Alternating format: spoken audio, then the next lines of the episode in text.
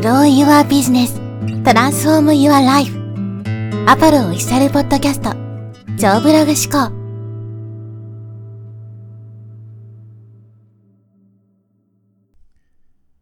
はい、えー、こんにちは、ポロです。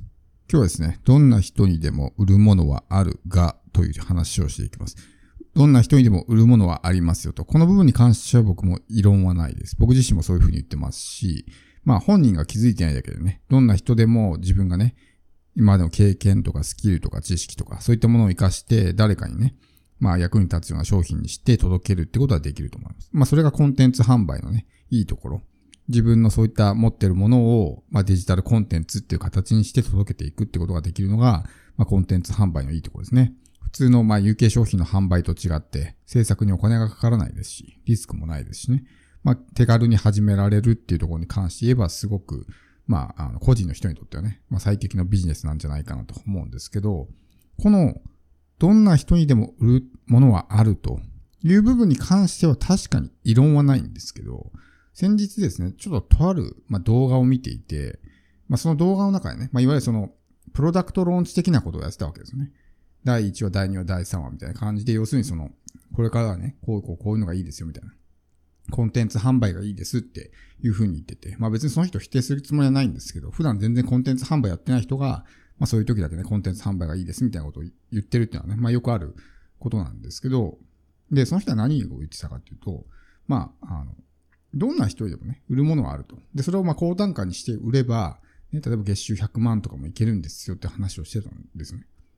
で、これ何がね、僕はちょっと引っかかったかっていうと、確かにどんな人にでも売るものがあるって間違いないわけですよ。要するに自分の一歩後ろにいる人に向けて商品を届けていけばね。例えば自分がちょっとね、まあ、なんだろうな、始めたての人間だってもこれから始める人には教えられますよね。ちょっとだけ経験が自分のが一歩先に行ってるわけだから。だからどんな人でもそういったものって必ず持ってるわけですよ。で僕は例えばそういうね、今コンテンツ販売とかビジネスとかマーケティングとかっていうのを教えたり販売したりしてますけど、例えばじゃあ、なんだろうな、何かスポーツを教えるとか。だったらおそらくあなたの方が上かもしれないし、料理を教えますとかね。だったらあなたの方が上かもしれないから自分僕はね、こう教わる側というか、僕がお客さんになり得るわけですよね。だから結局のところ、それを誰に売るのかってところさえ工夫すればですね、どんな人でも売る商品ができる。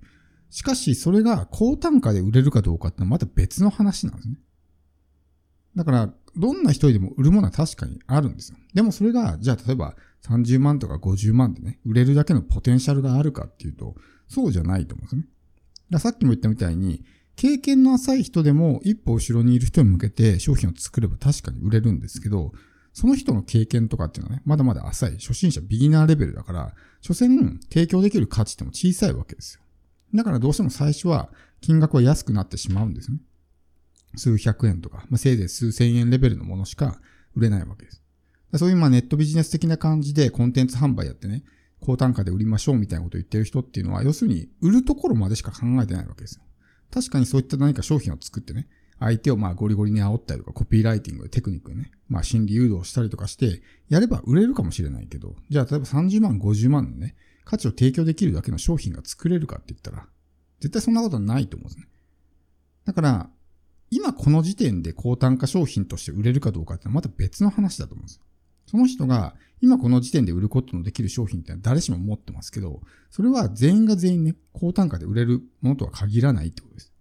だから高単価で売りたいんであれば、当然ある程度の経験も必要だし、ね、人よりもまずば抜けた知識とかね、スキルも必要になってくるわけですよ。で、そこに至るまでやっぱ時間がかかるわけですね。どんな人であっても。いきなりまだ始めたての人間がね、もう超エキスパートと同じレベルで高単価な商品売れるかっていうと、そんなことはないと思うんですね。例えば僕も今コンサルとかやってますけど、じゃあ僕が数年前ね、まだ副業でブログ始めたての頃に、同じようにコンサルとして活動していて、同じだけの知識とかね、そういったものを提供できたかって絶対できなかったわけですよ。だからそれは今まで経験を積んできて、自分もいろいろ学んできて、そういう知識とかね、スキルとかが身について、経験もある程度ね、積んできたからこそそこまでの価値が提供できるようになったわけであって、いきなり駆け出しの人がね、何の経験もない人が、じゃあいきなり高単価商品作りましょうって言ってもね、作れるかもしれないけど、それは絶対金額に見合った価値になってないはずなんですよ。だからそこを間違えないでほしいというか、まあそういうふうに言われればね、あ、自分でもそういうのをなんか作って売れば月収100万いけるんだって思うかもしれないけど、それはやっぱり売り手側がね、売りたいからっていう心理があると思うんです。もちろんその本人に悪意があるかどうか僕にはわからないですけど、でも、ね、どんな人でも商品は作れるんですよっていうところは確かに異論はない。僕自身もそういうふうに言ってますし、そう思ってるんで。どんな人でもやっぱ売れる商品があって、だからこそ僕も個別相談とかでね、あとはこういうの売ったらどうですかとかって話をしてるわけですけど、じゃあ今この時点で全員が全員ね、30万、50万の商品売れるだけのポテンシャルを持ってるかって、僕は持ってない人の方が多いと思うんですね。だからそこを履き違えてしまうと、あ自分もじゃあコンテンツ販売始めたらね、月収100万いけるんだとかっていう感じで気軽に始めて挫折してしまう。なぜならそんなに簡単ではないからですね。それこそ一冊数百円の電子書籍を売るだけでも相当難しいわけですよ。もちろん今 Amazon とかね、もうレッドオーシャンの状態ですし、そうじゃなかったとして自分で集客して売るにしてもですね、その一冊売るのがどれだけ難しいか。で、仮に一冊売れたとしても、仮に一冊500円だったら、500円しか入ってこないわけじゃないですか。当然、そんな食っていくだけのレベルの収入なんか得られないわけだし。無形商品を売るっていうのはそれだけまあ難易度が高いしね、信頼構築が必要になってくるわけですよ。それをやっぱりこうね、軽い気持ちでというか、簡単ですよ、簡単ですよっていうのは僕もちょっとね、まあ同じ発信者としてというか、どうなんだろうって。しかも自分がメインのね、まあ、フィールドにしているコンテンツ販売っていうものをそういうまあ商売道具に使われるとかね、いい金儲けのまあ、えー、材料として使われるっていうのはちょっと自分としてもね、まあ、我慢ならないというか、まあそういうのがあったんで今回ね、こういうエピソードを撮ったわけですけど、やっぱそういうコンテンツ販売ってなんか言う人に限って普段全然やってなくて、都合のいい時だけ出てきて、コンテンツ販売おすすめですよみたいなことを言うわけですけど、やっぱり本人があんまりプレイヤーとして活動した経験がないから、その辺が分かってないのか、分かっていてあえて本当のことを言わないのか、僕もちょっとその辺はちょっと判断ができないですけど、でもまあそういうのを見ていて思ったのは、ね、どんな人でも30万、50万の商品売って月に2個3個売れば100万いけますよって。でもデジタルコンテンツで30万、50万ってよっぽどネームバリューとか実績のある人じゃないと売れないんですね。で僕とかでも売ってますけど、僕が売ってるバックエンドのコンサルとかであればね、それぐらいの単価でいけたとしても、やっぱり3万とか5万ですよ。普通の人が売れるコンデジタルコンテンツっていうのは。よっぽどなんかね、まあ、ひどい商品とかでこうね、まあ相手をこう騙すみたいな感じだったら30万、50万とかでもね、売れるのかもしれないけど、普通に考えたらデジタルコンテンツだけで何十万っていう金額はね、ありえないですよね。で、僕は海外のコンテンツも買ってるんで、すごく思うんですけど、日本のデジタルコンテンツは高すぎです。めちゃくちゃ高いです。あの、それこそ10万超えとかのコンテンツって日本はありますけど、海外とかだとあんまりっていうかほとんど見ないですね。それこそ超一流の人が出してる。僕も最近買いましたけど、そういう、例えばラッセル・ブランソンとかブライアン・トレイシーとか、ああいうもう超有名な人とかのコンテンツでもね、数万円ですよ、日本円にしたら。しかもめちゃくちゃすごいですよ、ボリュームは。24時間どころのレベルじゃないですよ。ものすごいボリュームのコンテンツが、ね、手に入って、でも数万ですよ。だいかに日本のデジタルコンテンツの相場が狂ってるのかってこともね、自分が海外のそういうものを買ってるからこそよくわかるというか、っていう状態なわけですよ。だからそのあたりで、そもそものコンテンツ販売ってものの、まあ、えー、なんだろうな、概要というか、そういうものを知らずに、ね、えー、30万で売ればいいやとかって言ったら、まあ、普通に考えたら30万の価値のコンテンツなんでね、相当レベルの高い人じゃないと作れないので。ってなると仮にそれが売れてもですね、やっぱり買った人が悲しむことになるだろうし、それが、なおさら、経験の浅いような人、駆け出しのような人が作ったコンテンツで、明らかに金額に見合わないような価値のね、内容の薄いコンテンツだったとしたら、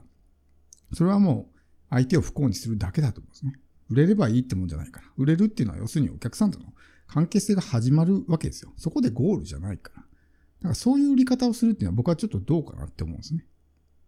やっぱり価値を提供して信頼を作っていかないと。一発でバーンとね、稼げたとしてもそこでもう信用を一気に落として一気にね、えー、全く売れなくなるみたいなこともあるわけなんで。結局それは自分の首を絞めることになりますからね。そういうまあネットビジネス的な稼ぎ方っていうのは僕はお勧めしないです。やっぱ集客をしてコツコツ信頼構築をして、じわじわとね、少しずつそういうのがこう収入が増えていくとか。まずは初心者は、まずは低単価なものでいいんですよ。数百円とか数千円とか。そこからでいいんですよ。まずそれをクリアしないと。1万円も稼げない人が100万円稼ぐっていうのはね、そもそもおかしな話じゃないですか。